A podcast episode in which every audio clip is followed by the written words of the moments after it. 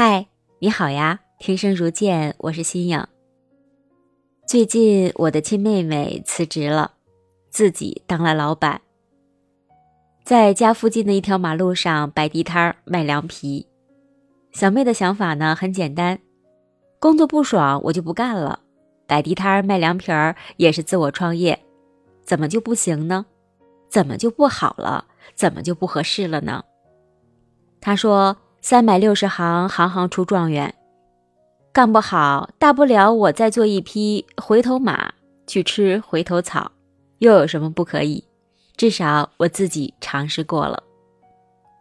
面对小妹的想法，我也是无言以对了。人家年轻，说的话没毛病。又是一个人辞职创业，风险很小，毕竟可以随时吃回头草。年轻啊，就是资本。小妹的事情也让我想起了一件事儿。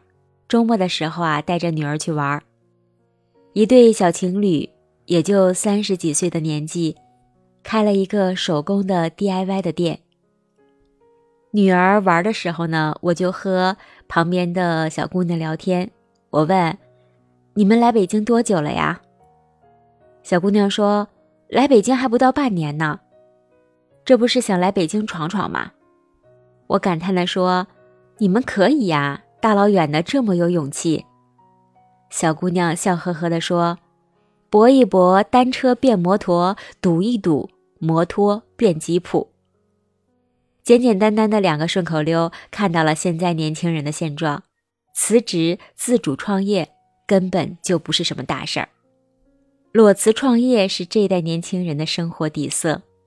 在他们的生命里，勇闯天涯才是生命的主旋律。相比那安稳的生活，朝九晚五的打工，九九六没有自我的加班来讲，创业再辛苦都不是事儿。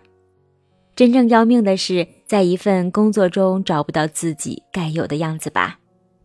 记得是谁说过：“世界上本没有路，走多了就成了路。”不去自我实践，怎么才知道自己有多少分量呢？如果能倒退十年，或许我也可以做一位勇敢的裸辞创业者。至少我的人生路上，我尝试了，努力了。